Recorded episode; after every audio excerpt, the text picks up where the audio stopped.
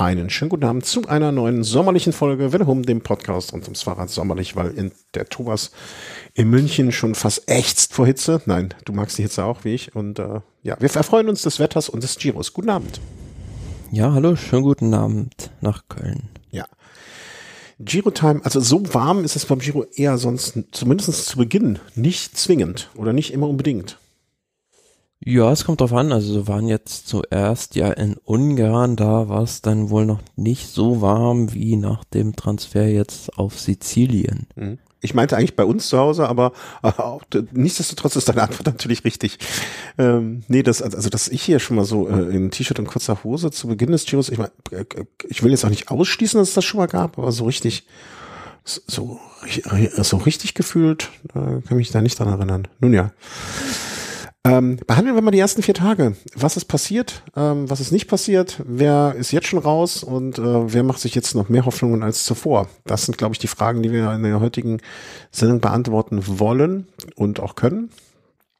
Und ähm, da fangen wir, glaube ich, einfach mal an mit dem vergangenen Freitag wie wir schon gesagt haben beim letzten Mal, alles ein bisschen durcheinander, die Etappen. Also es fing nicht an mit einem Prolog oder einem Zeitfahren oder irgendwie so etwas ähnlichem, sondern mit einer, ich sage jetzt mehr etwas despektierlich, stinknormalen Etappe. Ja, also meine Vermutung dahinter ist, dass da, ja, Budapest, Budapest, das Zeitfahren, das kurze war dann ja erst am zweiten Tag, am Samstag, dass da einfach die Straßen leichter zu sperren sind an einem Samstag als an einem Freitag, wo da noch ganze Berufsverkehr und so ist in der Stadt. Ja, das kann gut sein. Ich kann mich, äh, ne, das ist eine Stadt, die am Fluss liegt, mehrere Brücken ich war einmal zu Silvester in Budapest, das ist aber auch schon 1200 Jahre äh, her. Ähm, habe hab, hab das jetzt, also Bud, den Teil, das sind ja auch Buda und Pest sozusagen, diese beiden Stadtteile. Habe das eigentlich damals noch äh, ganz, ganz schön in Erinnerung, aber das ist auch schon sehr, sehr, sehr, sehr lange her. Ähm, und auch damals waren wir kurz vor einer Verhaftung. Aber das, den Teil der Geschichte muss ich dir nicht nur privat erzählen. Geheimdienst Besser ist das. Hm? Besser ist das. Ja, das Geheimdienst spielt auch eine Rolle. Oha. Ja, ja, ja, so waren jung. Ähm, nun gut. Aber ähm, die, ja, diese Etappe, die dann am ersten Tag gefahren wurde, eine, man will nicht sagen flache Etappe, weil der Anstieg am Ende ja doch auf dem Papier jetzt nicht sonderlich viel, aber dann doch äh, irgendwie so ein bisschen schwer einzuschätzen war. Ähm, am Anfang aber einfach mal ein bisschen die Umgebung von Budapest wurde gezeigt, um es dann am Ende spannend zu machen. Habe ich so die ersten drei, vier, fünf, sechs, sieben Stunden richtig zusammengefasst.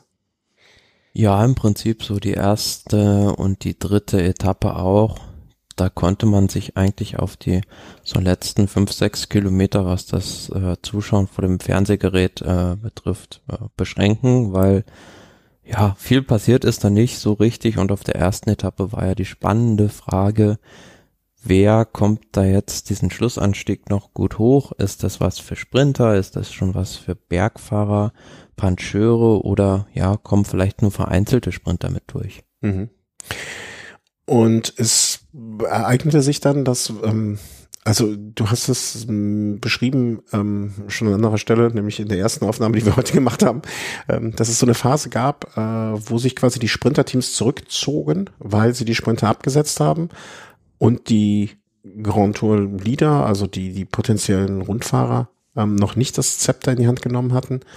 Und äh, diese, diesen Moment nutzte dann Leonard Kemner aus, um das zu machen, was ihm in dem Moment als sinnvoll erschien. Ja, genau. Also die Klassementfahrer hatten dann, nachdem da die Sprinterteams ihre Leute vorne reingebracht hatten, natürlich wenig Interesse daran, irgendwie, ja, auf Etappensieg voll zu gehen. Und das hat dann Lennart Kemner so zwei, drei Kilometer vom Ziel ausgenutzt, um mal mit richtig Schwung dann wegzufahren. Mhm. Aber ja, ich glaube, er hätte dann noch so eine weitere flaue Phase mindestens mal gebraucht, damit er dann da vielleicht durchkommen hätte können, weil dann war es ja so, dass der Intermarché für Binyam Kemai das Tempo wieder angezogen hat. Ja, und man muss auch ganz ehrlich sagen, eben sind da so ein bisschen die Beine auch eingeschlafen, mhm. kurz vor Ziel. Ja, also der ist für Beine ein bisschen eingegangen, ist gut. Also der meiner, also wie ich es jetzt sehe, ist er da komplett eingebrochen, was auch nicht, was überhaupt nicht schlimm ist. Ne? Das klingt jetzt viel schlimmer, als es äh, klingt schlimmer, als es gemeint ist. Er hat es versucht und ähm, aller Ehren wert und ähm, Zumindestens wird an dem Tag, äh, werden Leute den Namen Kemner, Kem, Kemner gehört haben, die ihn bis dato äh, noch nicht so auf der auf dem Schirm. Naja, okay, der, der, doch, dafür ist er schon zu viele gute Etappen gefahren, aber ähm, ja, zieh, zieh das zurück, streiche das aus dem Protokoll. Aber ähm, ja, nicht, also zumindest schon mal so ein ja. bisschen eine Duftmarke gesetzt. Genau, und wieder mal hat sich da der Spruch bewahrheitet, lieber vorne sterben als hinten nichts erben. Also da ist ja. immer so ein Fahrer, der dann zumindest da mal was probiert, vielleicht dann eingeht, tausendmal lieber als jemanden, der dann nur im Feld sitzt und um Position 28 fährt. Ja, genau, genau. Ja, und dann ging es so weiter, dass ähm, die, wie soll man sagen, die, die, die Fahrer, die wir erwarteten, so langsam vorne das Zepter in die Hand nehmen.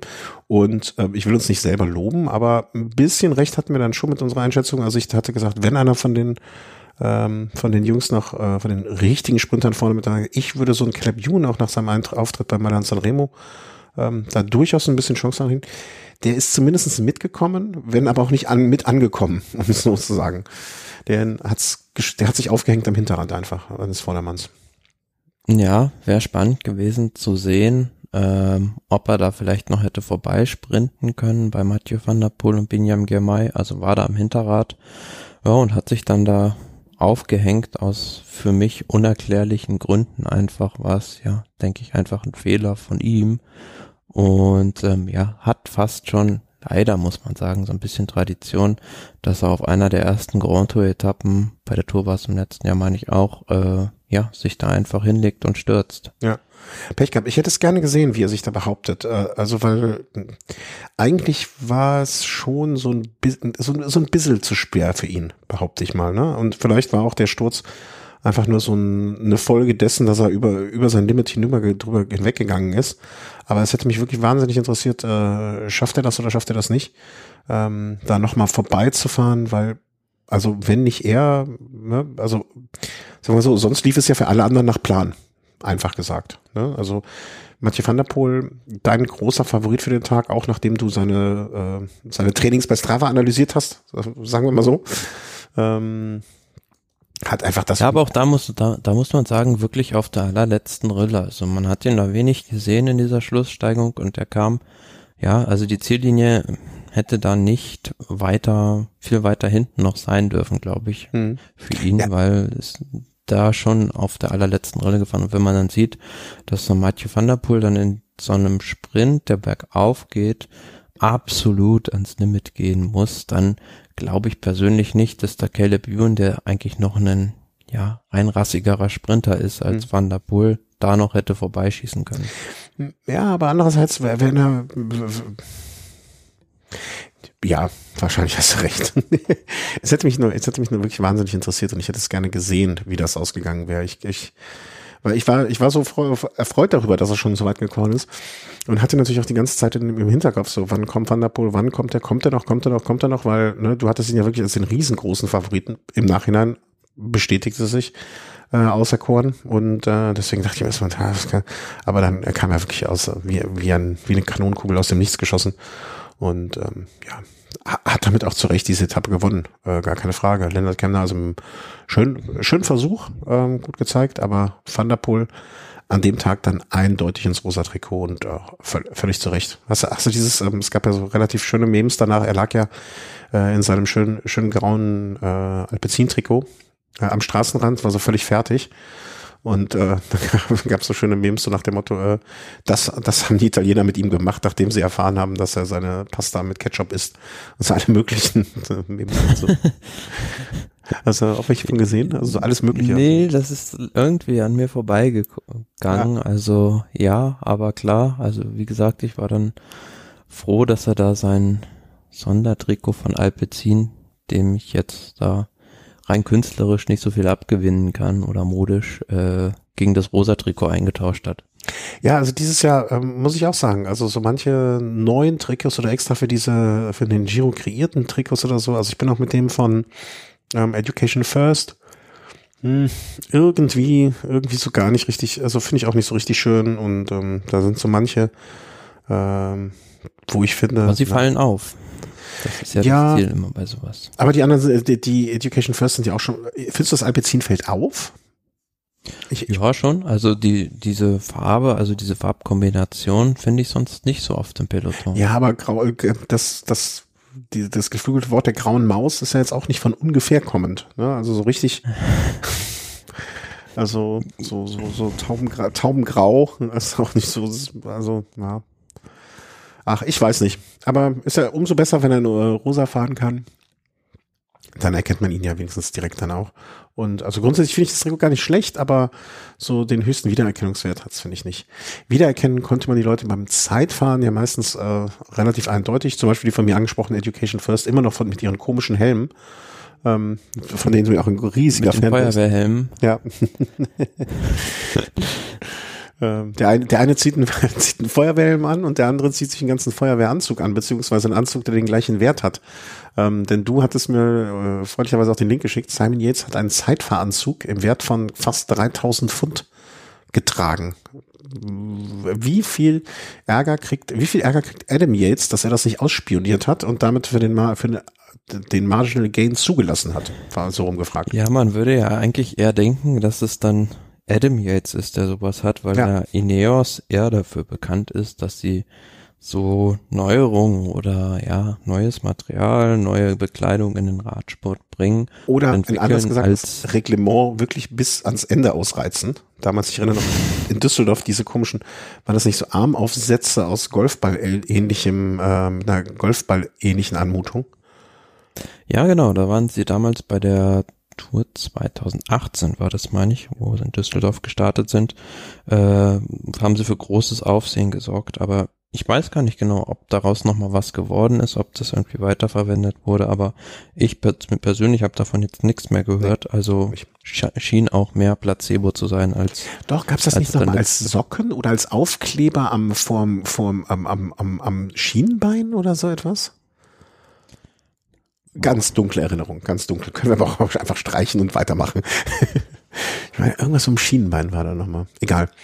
Äh, aber ja, du sagst es schon. Also bis dato war eher Ineos, beziehungsweise die Vorgänger, Rennstelle ja, bekannt eher dafür bekannt, äh, ja, Neuerungen in den Radsport zu bringen oder viel am Material und Ausrüstung zu tüfteln, als jetzt so ein Team Bike Exchange, Ja. äh, die wahrscheinlich auch gar nicht das Budget dafür haben. Wenn man mal die Budgets von Ineos und Bike Exchange vergleicht, dann ist das fast eine andere Liga.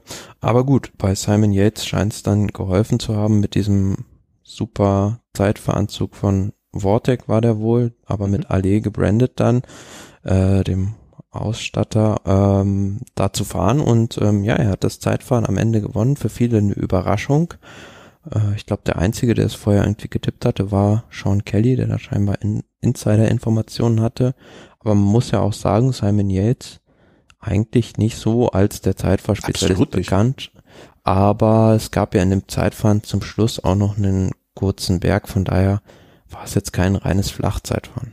Ja, aber nichtsdestotrotz, also mich hat das schon äh, wirklich äh, sehr, sehr, sehr gewundert. Also hätte ich, ich hätte auch gerne mal die Wetten vorher drauf gesehen. Also das äh, war schon sehr verwunderlich für mich. Ja, aber es waren generell viele Überraschungen so in dem Zeitfahren oder Sachen, woraus man nicht schlau geworden Ja. ist. Al- Also beispielsweise Nibali fährt da auf dem Flachstück eine der besten Zeiten oder Carapaz, der eigentlich Favorit Nummer eins auf den Giro-Sieg war, verliert da dann in dem Anstieg recht viel Zeit. Also ja, so richtig schlau bin ich nicht draus geworden. Lennart Kemner wird dann Achter in dem Zeitfahren, wo er an dem Tag davor noch völlig an, eingeht am Ende. Hm. Ja, also du, du hast mir gesagt, eigentlich lohnt, also weil ich konnte das erst am Abend äh, nachgucken, hast du gesagt, eigentlich lohnt sich das Ergebnis äh, anzuschauen, aber schlau wird man nicht so richtig draus. Also weil, mh, wie du sagst, also das sind so, ich, ich glaube, das hat auch ein bisschen damit zu tun, wie wir das ja in der Vorbesprechung auch gesagt haben, denn der Kurs war ja auch einigermaßen verschachtelt, so dass man das vielleicht flach technisch, bergauf, nicht so technisch und, und alles, also das war jetzt ähm, vielleicht auch kein Zeitfahren, was so den wirklichen Stand der einzelnen Fahrer so repräsentiert. Kann ich mir vorstellen. Also zumindestens, ähm, ja, es hätte ja wahrscheinlich auch niemand damit gerechnet, äh, kleines, äh, wie soll man sagen, Anekdötchen am Rande, dass Rick Zabel an dem Tag ins äh, Bergtrikot fährt. Andererseits hat er ja schon mal gemacht, so eine Nummer. Ja, hat er beim Giro, ich meine im vergangenen Jahr sogar schon War das nicht gemacht. Ähm, vor zwei, was beim Giro? nee, es war beim Giro. Okay. Und äh, ja gut, da gab es dann halt für die letzten 1,3 Kilometer 4,8 Prozent. Das war eine Bergwertung der vierten Kategorie. Da gab es dann ein paar Pünktchen für und nämlich drei. Ja, und er hat dann einfach sich gesagt, ich bin ein Sprinter, ich kann gut sprinten und ich kann auch 1,3 Kilometer berghoch sprinten und ist dann da diesen Berg hochgerast. Den, gefahren. den Rest des Zeitfahrens eher langsam, aber ja, hat dafür gereicht, um sich dann das Bergtrikot zu holen. Also er hat, äh, um, um genau zu sein, er hat, er war dann punktgleich mit Mathieu van der Poel, der am Tag vorher auch drei Punkte ähm, erzielt hat. Aber war natürlich dann, durfte für Mathieu van der Poel stellvertretend am nächsten Tag, also bei dieser Flachetappe, ähm, das Bergtrikot, Bergtrikot äh, überstreifen und ist quasi im Bergtrikot gefahren. Ja, also auf jeden Fall für das Team bringt es ja sehr viel Aufmerksamkeit. Ja. Israel, die jetzt gerade nicht so die großen Erf Erfolge einfahren können und am nächsten Tag gab es da ja im Finale drin auch noch so eine Bergwertung der vierten Kategorie und er ist dann da nochmal gegen Pascal Enkorn gesprintet und konnte das dann auch verteidigen, obwohl er dann da Zweiter war. Also er hat es dann auch offiziell genau. übernommen. Sozusagen. Ja, also er ist dann quasi heute offiziell im äh, Bergtrikot den Ätna hochgefahren. Ganz äh, ja, offiziell und richtig und alles, was dazugehört. Ja, ähm, aber äh, finde ich sowas äh, also so kann man sich auch einen Namen machen, ne? Durch solche Aktionen, der Gewiefte, der Clevere und so weiter. Finde ich schön, dass er da so, so ein bisschen so eine Nische auch finden kann, ähm, um Aufmerksamkeit für sich und das Team zu generieren. Ähm, klar, bevor er nur irgendwo hinten rumdümpelt, also und ja gut, er hat natürlich eine Rolle als Sprintanfahrer, muss man auch so sagen. Aber ja, so ein Zeitfahren kann man ja auch sinnvoll nutzen. Ja, und das hat er definitiv gemacht an dem Tag. Also äh, alles richtig, finde ich. Ähm, und ja, irgendwie so ein cleverer, clever Bono, clever, Cleverness-Preis ähm, auch wieder. Hat er ja wahrscheinlich nicht erst unterwegs entschieden. Ähm, Gesamtwertung muss man auch sagen, Adam Yates natürlich dann, äh, Quatsch, Simon, es fängt schon an. Simon Yates natürlich mit dem größten Sprung überhaupt, äh, ist 22 Plätze nach vorne auf den zweiten Rang. Mathieu van der Poel konnte seinen Rückstand zumindest so eingrenzen, ähm, dass er äh, seinen, also er ist auf den zweiten Platz gefahren mit irgendwie drei Sekunden, nee, wie viel war das? Drei Sekunden, drei Sekunden, drei Sekunden Rückstand, ja. ja. Ähm, was ich, ach nee, das kam später. Dumoulin auch gutes Zeitfahren, also mit gute Beine, mhm. äh, fünf Sekunden danach, also das waren noch so, da dachte ich zumindest bei Dumoulin, oh, oh hier, schön. Ähm, naja, und in der was, was noch dafür spricht, dass also so Bike Exchange da viel generell gemacht hat und auch andere davon profitieren äh, von diesen Zeitverentwicklungen ist, dass da Matteo Sobrero Platz 4 gefahren ist. Also ja, hat das scheinbar das Material dadurch Auswirkungen gehabt, mhm. wie ich denke. Ja. Es ist ja bei so neuem Material, neuem Material oder besserem Material ja auch immer noch dieser, zumindest so ein klein bisschen der psychologische Aspekt, ne, der da auch zumindest eine Rolle spielen kann. Wenn du, wenn du dran glaubst und wenn du dran vertraust und sagst, ey, das macht hier nochmal fünf Prozent aus, naja, vielleicht machen es dann am Ende zwei Prozent das, das Gerät und drei Prozent äh, der Glaube daran auch aus. Ne? Also das ist ja die gleiche Geschichte wie mit dieser absenkbaren Sattelstütze bei Milan Sanremo, wo ich immer noch der Meinung bin, mhm. dass da auch viel Psychologie mit eine Rolle gespielt hat. Ähm, genau, Gesamtwertung Van der Poel vor Yates. Dumoulin hat sich dann äh, dort auch auf den dritten Platz geschoben. Äh, Matteo Sobrero auf Platz 4 Rico, Wilko Kellermann, Rico Kellermann, Wilko Kellermann von Team Bora auf Platz 5. War das schon so ein bisschen kleiner Fingerzeit Richtung äh, von Bora, wie es weitergehen wird? Weil Emanuel Buchmann hatte, glaube ich, einen ganz rabenschwarzen, ja, ganz rabenschwarz ist jetzt auch übertrieben, aber nicht den allerbesten Tag. Naja, also er hatte halt einen Sturz, also ist in so einer Kurvenkombination gestürzt mhm. und hat dann am Ende das Ziel mit einem Rückstand von 57 Sekunden erreicht. Wenn du jetzt mal von den 57 Sekunden vielleicht 30 oder 40 Sekunden für den Sturz abziehst, die das ja immer dauert, dann vielleicht aufzustehen, ja. Maschine vielleicht sogar noch zu wechseln, dann wäre er echt ein super Zeitfahren gefahren. Also von ja. daher glaube ich schon, dass ja da noch nichts entschieden wurde jetzt teamintern, was da irgendwie Kapitänsrolle oder sonst irgendwie was angeht. Jay Hindley, der kam, meine ich, auch mit 34 Sekunden hat er bekommen, also ja, auch ein passables Zeitfahren gefahren. Keldermann war von vornherein klar, dass es von den dreien der beste Zeitfahrer ist. Ja, von daher denke ich, dass sich da nicht groß was getan hat. Mhm, okay. Ja, warten wir mal, aber es ist zumindestens, ne, also es, es wird, wird nicht besser für Emanuel Buchmann oder es wird nicht einfacher dadurch für ihn, ne, aber gibt ja auch noch äh, Aufgaben im Team zu verteilen. Äh, warten wir ja, mal. aber wer weiß, vielleicht hat er da sein Pech jetzt für den Giro aufgebraucht. Das, wenn das der Fall wäre, wenn das der Fall wäre, wäre alles super. Dann, äh, dann, dann wären wahrscheinlich alle glücklich, äh, auch beim Team Bora. Die, muss man sagen, ja, ähm, naja, da kommen wir später nochmal zu. Ich muss mal kurz, muss mal kurz husten. Ähm, Etappe Nummer drei. Die hatten wir vorher, hatten wir hier entschieden, dass das eine astreine Sprinter-Etappe wird. Und äh, ja, was soll man sagen? Auch da waren wir, könnte man meinen, wir hätten eine Ahnung, wovon wir hier sprechen. Denn auch das stimmte. Denn, äh, wie hast du es am Anfang gesagt, bei der ersten und bei der dritten Etappe hätte es eigentlich gereicht, wenn man die letzten paar Kilometer sieht. Ja, so war es auch. Also bis auf diese Bergwertung, wo da gesprintet wurde mit Rick Zabel, was ich gerade schon gesagt hatte, war da eigentlich, ja, war Nix. das relativ ereignisarm. Also 200 Kilometer. Die Etappe hätte man vielleicht auch ein bisschen kürzer machen können, aber wahrscheinlich ist es aus organisatorischen Gründen oder sponsortechnischen, vertragstechnischen Gründen so gewesen, dass man da den Ausrichtern in Ungarn zugesagt hat, dass man halt ein bisschen länger fährt und vielleicht ein bisschen was von der Gegend doch zeigt, die und die Attraktion mitnimmt, um da halt ein bisschen Geld noch einzustreichen. Das wäre ja auch keiner, keiner dann dem Veranstalter da schlecht auslegen. Am Ende war es dann so, ähm, die Streckenführung war, hat mir sehr gut gefallen auf den letzten Kilometern, weil wie man sich das für so einen Massensprint vorstellt, ging es da die letzten zwei, drei Kilometer auf einer breiten Straße nur sturstracks geradeaus, so dass da ja. wenig Gefahrenstellen waren. Und ja, also man muss sagen, Mark Cavendish wie in seinen besten Tagen, fand ich. Ja, absolut. Also du kannst dir vorstellen, ne, bei meiner irgendwie noch so unter offen von mir hergetragenen, unterschwelligen, wie auch immer, Sympathie für dieses, äh, für ihn, für den Engländer und auch die, die alten Zeiten, ähm, hat natürlich, ist mein Herz ein bisschen höher geschlagen und habe ich mich mal sich gefreut äh, für ihn. Das, der, er muss für mich ja jetzt nicht der neue Giro, er muss nicht alle Sprints abräumen. Das so, so ein Erfolgserlebnis bei so einer Grand Tour, das finde ich ja schon vollkommen in Ordnung. Und ähm, hinten raus wird er wahrscheinlich auch ähm, von den Jüngeren äh, eher mal einkassiert. Deswegen war es vielleicht auch ganz clever zu versuchen, so früh wie möglich äh, den Sieg reinzuholen mit dem Quickstep.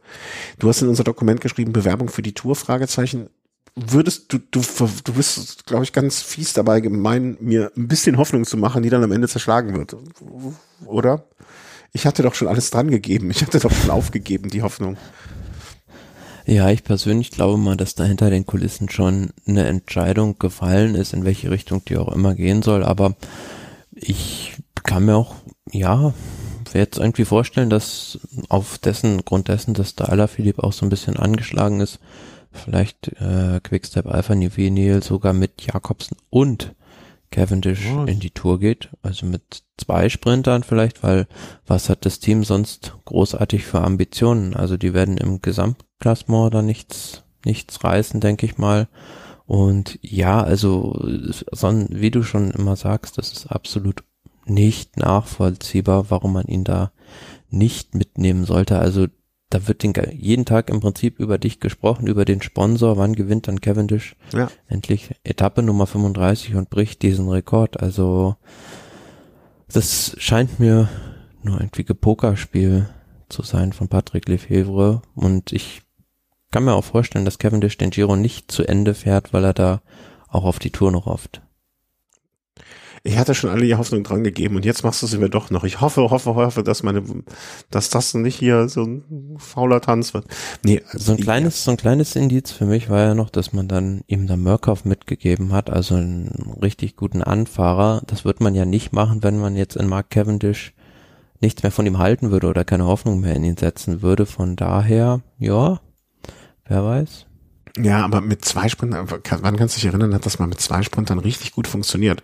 Also ich, ich, ich Cavendish äh, sich unterzuordnen, so nach dem Motto, pass auf, du, du fährst jetzt einfach, äh, den, du fährst, du fährst fürs Team, dafür kriegst du an zwei Tagen die Wildcard, um, da fahren alle für dich, damit du diesen 35. Sieg holst. Ich, ich könnte mir vorstellen, dass es für ihn funktioniert, aber funktioniert das auch für Jakobsen? Ja, man muss ja auch fairerweise sagen, klar, Fabio Jakobsen, hat da jetzt auch schon viele Siege dieses Jahr geholt, aber ist jetzt nicht ja, wie soll ich sagen, also der Posterboy. Der Posterboy und äh, was die Medienaufmerksamkeit angeht, was den Sponsor angeht, würde halt diese Cavendish-Geschichte ja dir viel mehr Aufmerksamkeit generieren. Absolut. Als selbst wenn Jakobsen fünf Etappen gewinnt bei der Tour, würde es nicht so viel Aufmerksamkeit generieren wie Cavendish eine. Ja. Oder vielleicht auch gar keine sogar.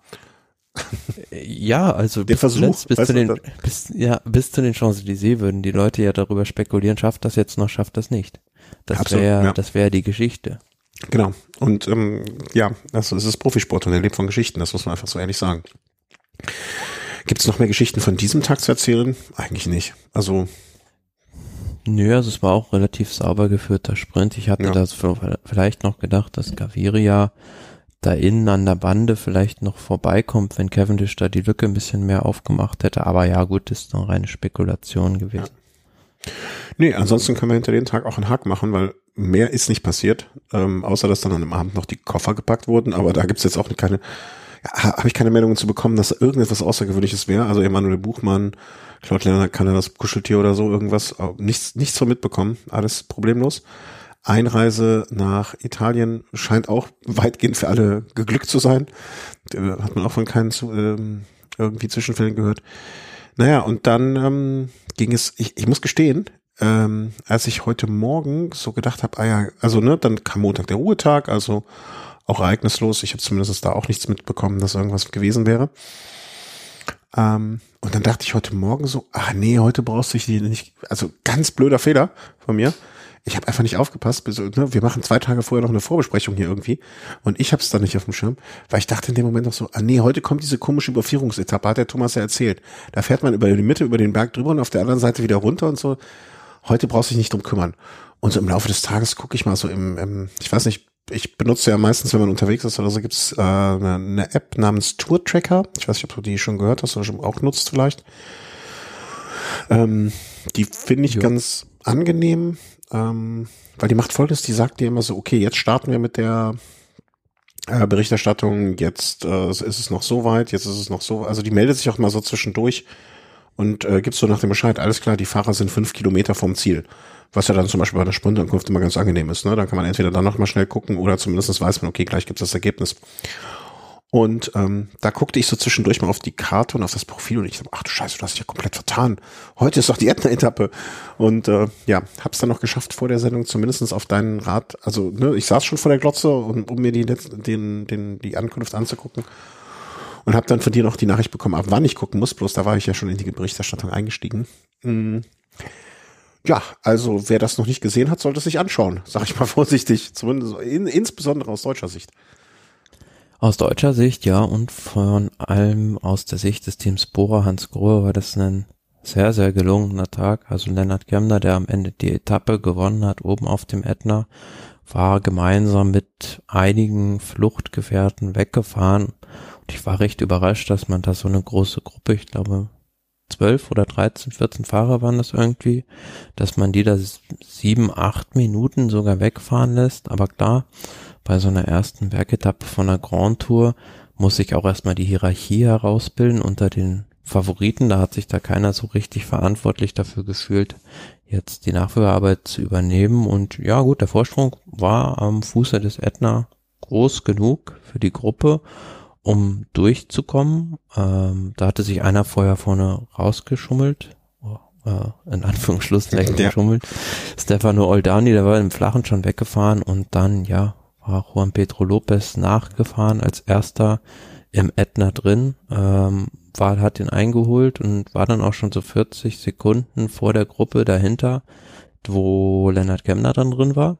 Der hat dann, ja, so, glaube acht Kilometer, sieben, acht Kilometer vor Ziel seine anderen Begleiter da stehen lassen und ist dann so sukzessive nach vorne gefahren, dass es so gereicht hat, dass er zwei Kilometer circa vor Ziel dann an äh, Lopez noch angekommen ist. Und Achtung, Einschub, Einschub vielleicht kurz, weil ich war bei Kilometer 5 eingestiegen.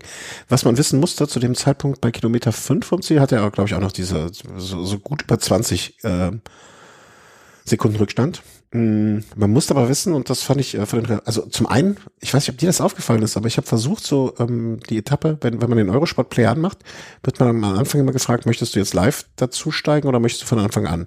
Ich gucke natürlich immer von Anfang an und spule mir das so, wie ich das dann meine. Das über sehr, sehr weite, Etappe, weite Teile der Etappe gar nicht angezeigt wurde, wie viele Kilometer noch zu fahren sind. So ist es, das hat mich auch wahnsinnig gemacht. okay, gut, dann bin ich ja beruhigt.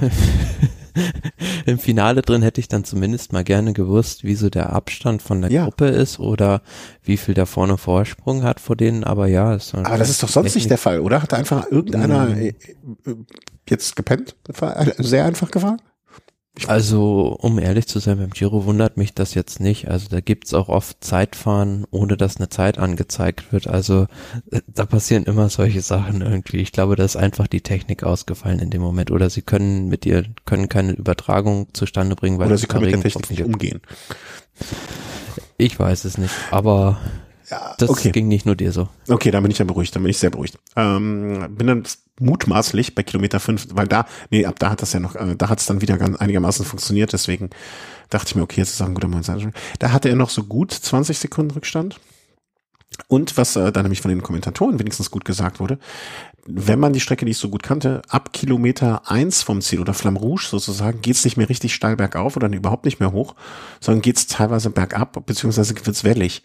Ähm, und wenn du jetzt also gerade eben sagtest, ne, so drei Kilometer vom oder ne, fünf Kilometer vorher noch zwei, also eigentlich war es dann immer noch ein Kilometer weniger, ne, weil man musste Ja. sozusagen bei Kilometer äh, eins oder Flamme Rouge musste man eigentlich am anderen dran sein, weil sonst wäre das nicht mehr gegangen, also sonst wäre das nach hinten losgegangen.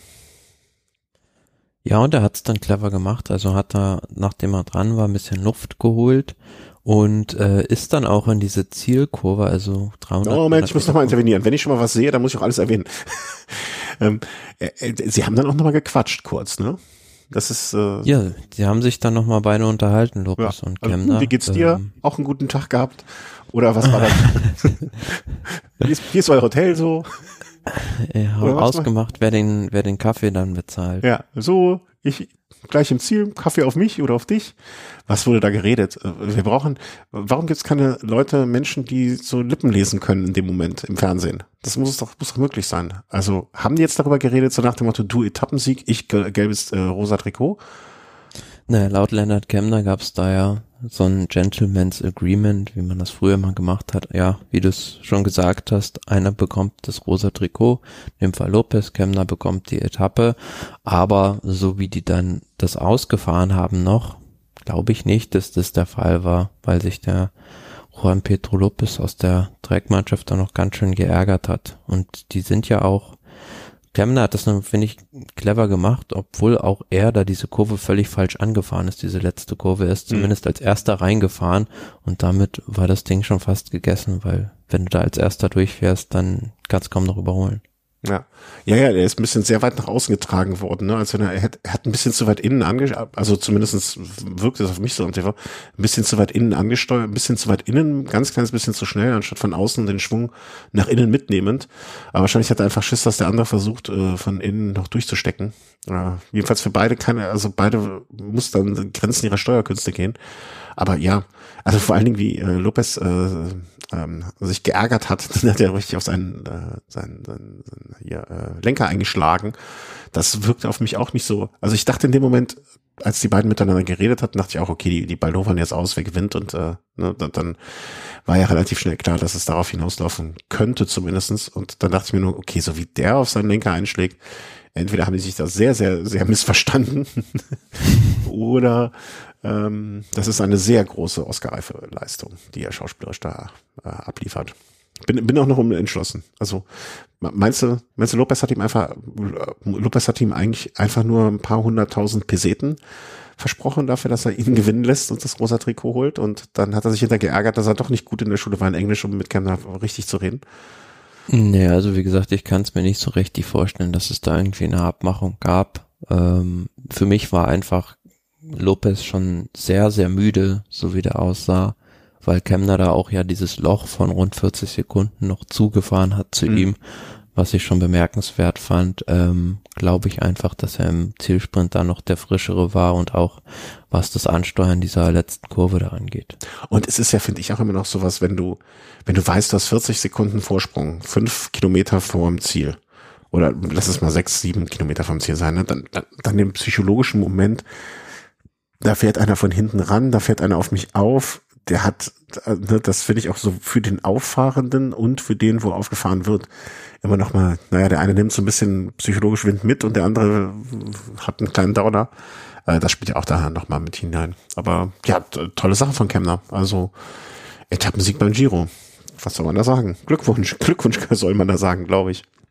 Ja, mich freut es beson besonders, wenn, wenn man mal sieht, was und noch eine Erinnerung hat, was der letztes Jahr wieder für ein Jahr hatte, wo er dann schon ja ab Mai keine Rennen mehr gefahren mhm. ist und sich da wieder eine Auszeit nehmen musste, dass er jetzt dann noch wieder so zurückkommt, ist ja auch erst 25 Jahre alt, muss man ja auch so sagen, hat jetzt bei der Tour eine Etappe gewonnen, hat beim Giro eine Etappe gewonnen und ähm, das ist einfach, wenn der in Form ist, dann ja, ein sehr, sehr, sehr guter Fahrer aus Gruppen heraus und ich bin immer noch der Meinung, dass man ihn langfristig auch vielleicht in Richtung Gesamtklassement sehen wird. Mhm.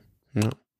ja, und was ich, ähm, das, das Schönste, das Schöne ist in dem, in dem Zusammenhang das falsche Wort, dass mittlerweile, dass solche, ich, ich weiß nicht, ich kenne die Geschichte von Kemner jetzt nicht so im Detail, ähm, was die Gründe dafür waren, dass er sich immer diese lange Auszeiten genommen hat. Ne? Motivationsprobleme oder, oder Hadern mit dem, keine Ahnung. Ne? Das ist auch, wenn er da nicht auch, äh, habe ich vielleicht nicht mitbekommen, dass er oft darüber gesprochen hat, aber ähm, wenn er solche Probleme hat, dass das von dem Team auch so aufgefangen wird und ernst genommen wird und ähm, sozusagen er diese Auszeiten bekommt, wenn er sie benötigt, ähm, das äh, ist ja so eine Geschichte, ne? Also er hatte ja, wenn ich mal drauf gucke, er hatte 2020 mal so eine Pause.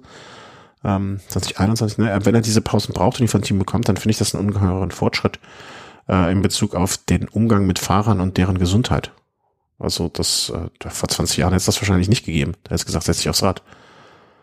Ja, genau. Ähm, da wäre er wahrscheinlich, wäre wahrscheinlich seine Karriere schon zu Ende gewesen. Ja. Ähm, vor 20 Jahren und aber klar, das Team Bora beziehungsweise im deutschen Radsport hat man da auch eine Vorgeschichte mit so Leuten wie Dominik Nerz beispielsweise, der dann ja mit psychischen Problemen auch dann schließlich aufhören musste, mhm. ähm, der ein Riesentalent war. Und ja, bei Leonard Kemner hat man das jetzt, hat man die richtigen Nähren daraus gezogen und wie du schon sagst, es ist ganz gut dann lieber mal eine Pause zu machen, als als dann auf Gedeih und Verderb das durchzuziehen. Ja, und äh, gut, da gibt mich persönlich freut's jetzt äh, besonders nochmal, weil er ja auch aus Niedersachsen kommt. Gut, da gibt's verschiedene Bundesländer, die ihn beanspruchen. Also welche sagen, er ist äh, Bremer, weil er aus dem Bremer Umland Fischerhude kommt und da auch immer trainiert. Und es gibt sogar Leute, die ihn für Schleswig-Holstein reklamieren, weil er in Wedel geboren ist. Das, das sind alles böhmische Dörfer für mich. Äh, Hauptsache, Hauptsache, er, Hauptsache er hat Spaß, ob er jetzt in Bremen fährt oder Niedersachsen oder Schleswig-Holstein, das ist mir alles nicht Wumpe. Hauptsache, Hauptsache er hat Spaß und ihm geht's gut. Und dann kann er, dann sollen sie mal fragen, was er meint. Warum fragen, ne, das wäre vielleicht der einfachste Weg, wo er sich heimisch fühlt. Wahrscheinlich. Wo wohnt er denn jetzt gerade? Ähm, geboren werden. Jetzt wohnt er, glaube ich, am Bodensee. Ja, Vielleicht sagt er auch, ich fahre für den Bodensee und dann gucken alle dumm. ah. ich, ich, ich glaube aber persönlich so, das wird's noch nicht gewesen sein bei diesem Giro von ihm, weil wenn man sich jetzt mal so das anguckt, er hat jetzt eine Etappe gewonnen und seine Vergangenheit hat gezeigt, dass er eher ein Fahrer ist, der in der dritten Woche mhm. dann immer noch stärker ist, also weniger abbaut als andere bei der Tour de France. 2019 war das, meine ich ist er in der dritten Woche da sogar mit den ganz großen Favoriten rumgefahren. Ähm, ist jetzt im Gesamtklassement da als Zweiter platziert, hinter Lopez 39 Sekunden, hat auf die anderen Favoriten so circa eine Minute 20 bis Minute 50, zwei Minuten fast Vorsprung.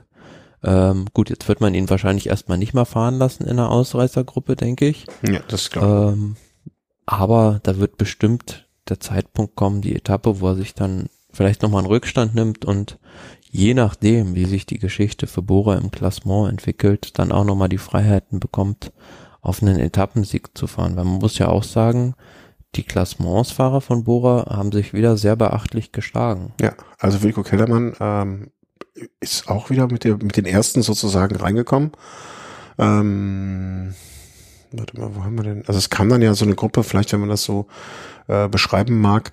Ähm, es kam dann erstmal danach noch, ich möchte gar nicht versuchen, ihn auszusprechen, Rai Tarame äh, mhm. da rein. Dann gab's äh, Sylvain Mon Monique, ähm, sprich du sie doch lieber aus. Ja, war ja, es, kam, es kam halt noch so Vereinzelfahrer rein, bis dann die, die, die, die, ja, die Favoriten ähm, auch als Gruppe wieder reinkamen, nämlich, äh, da waren sie dann alle bei, Carapaz, Bardet, Almeida, Landa, ich nenne Valverde nicht als Favoriten, aber weil man Valverde immer nennen muss, wenn man ihn sieht in der Liste, Keldermann und so weiter, Emanuel Buchmann auch in der Gruppe, Simon Yates in der Gruppe, ne, da, da waren sie dann alle bei, bis auf Tom Dulau. Ja, und nicht nur Tom de Boulin, auch Tobias Voss, der andere Fahrer von Jumbo Visma, ja. der, der so ein bisschen in Richtung Klassement Ambitionen hatte, hat an dem Zeit, hat dann auf der Etappe jetzt da auch schon Zeit verloren. Von dem her, Jumbo Visma eigentlich ein Team, wo man denkt, die sind jetzt bei jeder Rundfahrt irgendwie vorne mit dabei.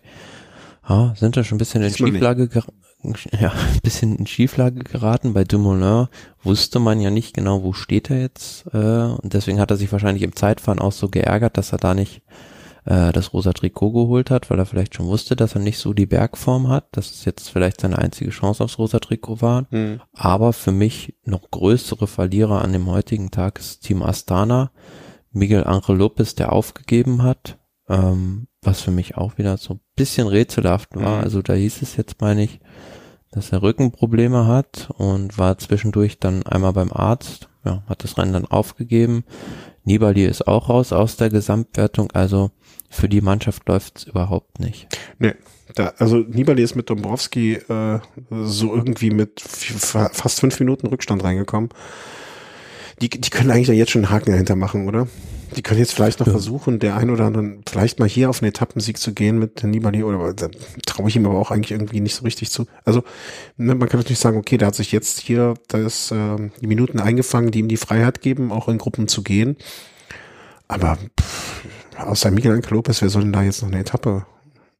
Also ja, das Problem ist, also was ich auch nicht verstehe, wenn ich dann halt schon so Rückstand kassiere, jetzt ist er dann irgendwie mit, ja, zwei Minuten, zweieinhalb Minuten äh, Rückstand auf die Favoritengruppe reingekommen das ist auch so eine Zeit, äh, da lässt man ihn ja noch nicht fahren. Wenn, ja. dann nehme ich mir richtig Rückstand, gleich mal zehn Minuten oder so vielleicht, dann kann ich auch in eine Gruppe gehen. Aber so jetzt kann ja. er ja nicht mal auf einen Etappensieg fahren. Also da lässt man ja so eine Gruppe nicht fünf, sechs Minuten mit ihm wegfahren. Ja, ja stimmt. Also es ist nichts halbes und nichts, auch das nicht richtig gemacht, möchte man fast sagen.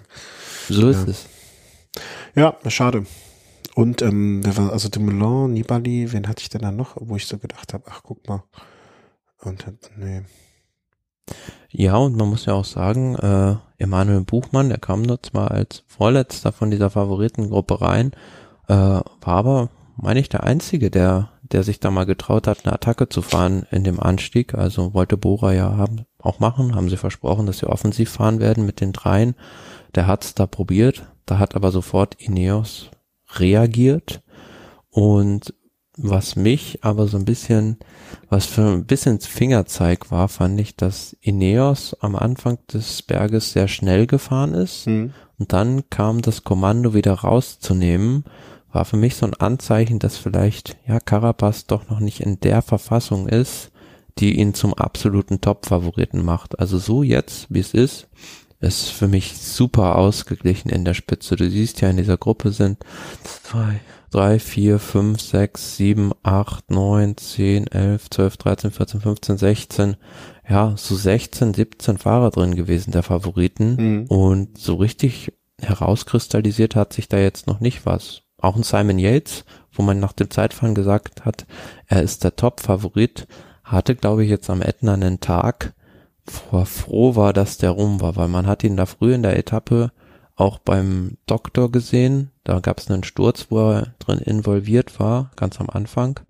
und ähm, ja, hing da so ein bisschen auf der letzten Rille noch dran. Mhm. Was ich auch, ähm, das Team Bahrain war ja auch mit drei Leuten in dieser Gruppe, ne? Also Landa, Bilbao und noch, wen hat hier unten noch, ne? Santiago Buitrago. Genau. Ne, Könnte also, eine der Überraschungen des Giros werden. Ja, also Bahrain äh, nicht, nicht zu unterschätzen. Also die scheinen da mit ihrer Mannschaft ziemlich ausgeglichen unterwegs zu sein. Und ähm, am Ende dann, ob es ein, ja, gibt's auch mehrere Karten spielen können. Also bin ich sehr gespannt drauf. Äh, ist interessant, ne? Also sowohl Bora hat im Prinzip drei Leute für die Gesamtwertung, mhm. mit Kemner da auch noch einen starken Mann in den Bergen dazu, um als auch Bahrain drei starke Leute. Ineos hat im Prinzip Carapaz als einzigen Spitzenfahrer, Richie Port vielleicht noch mit Abstrichen, aber dann ein recht starkes Kollektiv dahinter. Ja. Ja, ja. muss man mal gucken. Also es, es spricht auf jeden Fall einiges dafür, äh, dass wir nicht jetzt, keine Ahnung, in zwei, drei, vier Etappen schon wissen, alles klar, das hier ist das Podium. Also da kann, kann mich irgendwie, mag mich nee, Wie gesagt, oder? also ich denke heute, der Plan ursprünglich bei Ineos war gewesen, äh, richtig eine Duftmarke zu setzen mit Carapaz an dem mhm. Tag. Und man hat dann während der Etappe gemerkt, oder Carapaz selbst hat dann gesagt, ich fühle mich vielleicht nicht so gut. Und man hat dann den ja, Rückzug angetreten und ähm, hatte dann die Handbremse aber, ein bisschen angezogen. hatte dann aber, ja, ich will nicht sagen Glück, aber ähm, das, dieses Favoritenrennen ist ja gar nicht richtig entbrannt, weil der Edna das auch von der Seite, von der er befahren wurde, nicht hergab. Oben stand der Wind voll drauf und es war, wie du schon gesagt hast, den letzten Kilometer ging es dann ja auch bergab. Also da hat sich noch keiner getraut, sich so richtig zu exponieren. Aber ich denke, Ineos, ja, hatte eigentlich einen anderen Plan an dem Tag. Mhm. Aber das kann das zeigt ja auch, was ein gutes Team ausmacht, dass man so einen pra äh, Plan revidieren kann, dass man ihn anders um, also neu überdenkt, äh, anders macht. Und vielleicht ist das äh, Wer weiß, vielleicht ist Cam noch ein großer Profiteur dessen, dass Carapaz nicht den besten Tag hatte, weil weiß, was Ineos sonst noch gemacht hätte und dran gefahren wäre. Oder sie denken, haben auch gedacht, okay, wir möchten Dumoulin heute aus den Schuhen fahren. Ziel erreicht, alles klar, ab jetzt Kräfte sparen. Einfach, das ist noch ein langer Weg, wir sind bei Etappe 4. Ähm, wir haben heute einen eliminiert, äh, das ist gut so, den, den Rest kriegen wir auch noch. Insofern, ja. Vielleicht kurz Gesamtklassement jetzt im Moment. Äh, also, wie du eben schon sagtest, Juan Pedro Lopez äh, auf Platz eins vor Leonard Kemner.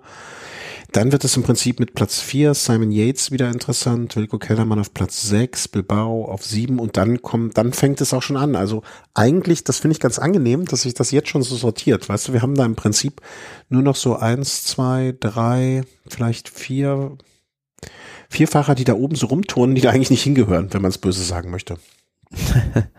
ja, ja, also das, die, die, die Funktion fehlt mir übrigens bei Pro Cycling Stats. Da müsste man immer so einen anklicken, der dann verschwindet aus dieser Liste und hätte dann schon mhm. so ein bereinigtes äh, äh, Klassement sozusagen. Aber wer weiß, vielleicht überrascht uns ja auch noch Leonard Kemner und bleibt ganz lange da oben. Oder zumindest auf dem Podium.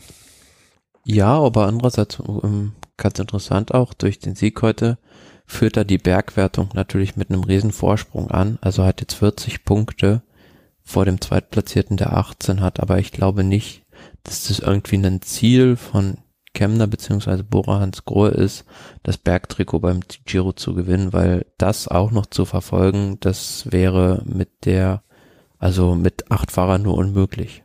Wer weiß, fahren. morgen Keldermann und Buchmann beide mit verstimm, verstimmten, nee, wie sagt man, doch verstimmten Magen raus dann wäre das vielleicht die neue Option. Wollen wir, wollen wir es nicht hoffen. Also ich wünsche das natürlich gar keinem Fahrer. Aber so bleibt das äh, Trikot in deutscher Hand. Also wurde von Erik Zabel an Kemner übergeben. Hätte man jetzt vor, hättest du gesagt, ein Deutscher übergibt dem Deutschen an dem Tag das Bergtrikot, hätte man nicht wahrscheinlich auch kurzzeitig äh, irgendwo hingeschickt. Ja, und äh, als zu guter Letzt haben sie ja jetzt auch noch die Führung in der Mannschaftswertung. Oh, das habe ich noch gar nicht gesehen. Diese wichtige, äh, diese wichtige Wertung. Warte, ich gucke, die Movies sind nur auf Platz 7. Hei, hei, hei, da wird es heute Abend keinen Nachtisch geben. Deswegen musste Valverde vorne mitfahren. Ach so, ja. Der hat eigentlich keinen Bock. Äh, Jugendwertung, wo wir alle Wertungen mal durchgehen. Ähm, Juan Pedro Lopez ist noch jung genug, um diese anzuführen. Ähm, Almeida ist ja auch noch drin, fällt mir gerade auf. Hätte ich jetzt ja, ist der haushohe Favorit eigentlich auf die Wertung. Ja, aber das der in der Wertung, ähm, äh, hätte ich jetzt nicht gewusst, wenn du mich gefragt hättest. Ja, und Mathieu van der Poel in der Sprintwertung natürlich immer noch ähm, der Führende. Machen wir einen kleinen Ausblick noch auf die Etappen. Also wir haben uns jetzt noch nicht darauf verständigt, wann wir wieder aufnehmen, aber ich, ich, ich würde mal sagen, heute ist Dienstag. Ähm, machen wir mal so bis zum Wochenende, bis zum nächsten Ruhetag. Das kann nicht schaden. Ähm, morgen. Oh, Ja, morgen ist diese Überführungsetappe, die du Genau. dachtest, die heute wäre. ich dachte, ja, Also- Idiot. Man fährt da an der äh, ja, westlichen oder nordwestlichen Küste von Sizilien los, Catania und dann einmal über so einen riesig langen Berg, 20 Kilometer äh, in der Mitte der Etappe und kommt dann auf der anderen Seite des Meeres wieder runter, also ab Kilometer 100 im Prinzip bis Kilometer 174 ist es flach. Von daher gehe ich mal stark davon aus, dass es dann einen Massensprint gibt. Ja, alles andere wäre eine ganz große Überraschung. Ähm, ähm, hupsa, jetzt habe ich mich hier komplett verklickt. Das war die Etappe Nummer Fünf. fünf, genau, die ich mit der heutigen verwechselt habe. Morgen Massensprint, gar keine Frage. Etappe Nummer sechs ist die erste Etappe, die dann auf dem italienischen Festland stattfinden wird. Ähm, die ist dann die Etappe von Palmi nach Skal Scalea. Naja, und auch da gehen wir, gehe ich, glaube ich, von der Sprintetappe aus, oder? Alles andere. Ja, da gibt es ein paar Erhöhungen, neun Meter, von neun Ja. Meter über null, Autobahnbrücken. 100 Meter mal, ja. Also da wird's auch eine Gelegenheit wieder für die Sprinter geben. Definitiv. Dann, Moment, jetzt sind wir Mittwoch, jetzt sind wir schon bei Freitag. Das ist die Etappe Nummer sieben. Ähm, Freitag ist eine sehr, sehr spannender. interessante Etappe. Also die hat, die sieht auf dem Papier nicht so hart aus, von Diamante nach Potenza 196 Kilometer. Aber wenn man mal guckt, es geht den ganzen Tag nur rauf und runter und ich meine, man absolviert da auch so viereinhalbtausend Höhenmeter. Warte, das kann Ähm, ich dir zumindestens, wird das hier immer, genau, 4510. Und das sind so versteckte Höhenmeter, die wirklich dann auch meistens noch ein bisschen mehr wehtun, finde ich. Ja, genau. Und man ist da Mittelitalien auf schmalen Straßen unterwegs. Das ist immer, immer rutschig oft auch und äh, da kann immer was passieren. Und man sieht ja von diesem letzten Drittkategorieberg bei Kilometer 172,5 sind es dann noch 25 Kilometer ins Ziel, geht da über eine Abfahrt und noch so eine kurze Gegensteigung. Also das, das ist eine Etappe, die ist für alles gut. Mhm. Ja, das glaube ich auch. Und also wenn die am Ende gemeinsam ankommen oder eine größere Gruppe ankommen sollte, sagen wir mal so, dann kann ich mir gut vorstellen, also diese letzten 300 Meter, die haben es schon äh, in sich, ne? Also wenn da jetzt alle noch dabei sind, alle noch am Start sind, dann könnte das auch wieder so eine manche Van der Poel-Geschichte werden. Kann ich mir gut vorstellen, dass das ähnlich wird. Ich glaube aber ehrlich gesagt, ist an dem Tag, ähm, Ich glaube, es ist zu schwer für. Van der Poel, die Etappe. ja. Also du meinst Ja, insgesamt, also- okay. insgesamt mit den ganzen Höhenmetern und klar, also ich denke, Trek wird auf Biegen und Verbrechen versuchen, das Auf Biegen rosa und Verbrechen, Trikot, das gefällt mir sehr gut. dieses rosa Trikot jetzt erstmal zu verteidigen, weil klar, die haben Chicone für die Gesamtwertung, aber sonst ja jetzt auch nicht so die Starbesetzung am Start. Das äh, werden die auch bis zu dieser Etappe, äh, über die wir gerade sprechen, mit den vielen Höhenmetern Ja, nach das schaffen Potenza schaffen. Und da ist dann halt die Frage, mh, geht da nur eine Ausreißergruppe vorne raus? Dann können sie das vielleicht so kontrollieren, dass da Lopez das Trikot verteidigen kann. Wenn aber wirklich da der Großkampf zwischen den Klassements-Favoriten an diesem letzten Anstieg entbrennen sollte, dann kann es auch passieren, dass das rosa Trikot an dem Tag wechselt. Ich glaube, das wird, ähm, ich glaube, das wird an dem Tag äh, an irgendeinen Ausreißer gehen. Also ich glaube nicht, dass ich die, glaube, ich glaube, ich glaube nicht, dass die eine Ausreißergruppe so weit weglassen. ich glaube nicht, dass, äh, also ich glaube, dass die, ähm, dass die Klassementfahrer, denen das egal sein wird. Und ich glaube nicht, dass Trek Segafredo mit den Leuten, die sie da haben, ähm, das so kontrollieren können. Mit in der, mit diesen acht Leutchen, äh, wo sie den Rosa noch rausnehmen, mit dem Nibali dabei. Ich glaube nicht, dass die das äh, kontrolliert kriegen in dem Maße, wie es nötig ist. Wenn die Gruppe groß Ich glaube genug schon. Also ich denke schon, dass die gar nicht, also dass die alles versuchen werden. Die haben auch gute Fahrer dabei. Also Cataldo, Skelmose, Mollema, Töns, das sind alles Leute, also Fahrer von richtig gutem Format. Ja, interessant. Also sind wir mal uneins. Das ist doch auch mal schön. Dann wir, beim nächsten Mal wissen wir, äh, denken wir daran zurück und sehen dann, dass du recht hattest. ähm, was war es denn jetzt für ein Tag? Der Freitag, ne? Kann das sein? Der Freitag, ja. Dann kommt Samstag Etappe Nummer 8 von Neapel nach Neapel. Richtig spannendes Ding. 50 Kilometer, ja. Also haben wir schon in der Vorschau gesagt, dass es mit dieser Turin-Etappe, ja, so eine Etappe, die ein bisschen komisch ist für eine Grand Tour vielleicht, weil man da so einen Rundkurs auch dann mhm. fährt, quasi immer um Neapel herum mit so eins, zwei Steigungen, die da wiederkehren. Ähm, ja, also ist so ein bisschen Klassiker-Terrain, wo aber auch ein Sprinter, denke ich, gewinnen kann. Mhm. Aber dafür geht's dann am Samstag zur Sache. Da geht's dann hoch zum Blockhaus im Prinzip. Am Sonntag dann. Äh, hatte ich Samstag gesagt? Ja, dann meine ich am Sonntag. Äh, hoch zum Blockhaus, also durchaus etwas, was man sich dick und fett im Kalender ankreiden kann. Ähm, von Iserina, äh, Isernia nach Blockhaus. Naja, und dann sind wir schon ein bisschen schlauer, behaupte ich einfach mal. Also ich glaube, bis dahin wird man auch, wenn man es gemein mein, äh, wenn man es gemein, äh, wenn man gemein wäre, würde man sagen, im Grunde genommen auch nur 500 Höhenmeter als diese Etappe ein paar Tage vorher nach Potenza. Aber dafür sind das halt Höhenmeter, die man auch wirklich gezielt für Angriffe nutzen kann ne? und die man so dann auch fahren kann und deutlich steiler. Ja, muss man ganz ehrlich sagen, das Blockhaus ist ein ganz anderer Schnack als der Ätna jetzt. Also da ist es zum Schluss, wenn man sich das Ding mal anguckt, wirklich richtig steil also über zehn Prozent, teilweise auf den letzten Kilometern, nur ganz zum Schluss wird es ein bisschen flacher. Und ja, letzte Etappenankunft da wurde gewonnen von Nairo Quintana, da gab es auch recht große Abstände, 2017 war das. Mhm. Da müssen wirklich die Favoriten alle die Karten auf den Tisch legen und da bekommt man schon einen viel, viel klareren Eindruck ähm, als bis jetzt haben. Also jetzt kann ich kann ich mich überhaupt nicht irgendwie darauf festlegen, wer ist jetzt wie gut drauf. Das ist alles, denke ich, alles ziemlich auf einem Level. Mhm. Ich versuchte gerade herauszufinden, ähm, ab wann man vor der Glotze sitzen muss. Das kann man sogar hier Bild in einem neuen Tab öffnen. Ähm, wie lang ist der Anstieg noch? Aber das sieht man hier in dem Plan ja auch ganz gut immer, ne? Blockhaus. Ja, 14 Kilometer mit 8,4 Prozent mittlerer Steigung. Ja, also planmäßige Ankunft wird so gegen 17 Uhr sein. Wenn man dann mal, ich finde das immer so schwer zu identifizieren. Ach, Distanz, äh, Distanz bis zum Ende, glaube ich. Ja, also es reicht eigentlich, also wenn das so läuft, wie die sich das vorstellen hier von den die Herrschaften äh, vom Giro, dann reicht es so zwischen so um vier vor der Glotze zu sitzen. Von vier bis fünf, da seid ihr gut bedient, wenn ich das richtig interpretiere. Nix gemeint. Aber vielleicht vertue ich mich auch. Kann ich, also verlasst euch nicht auf mich, guckt lieber doch mal nach.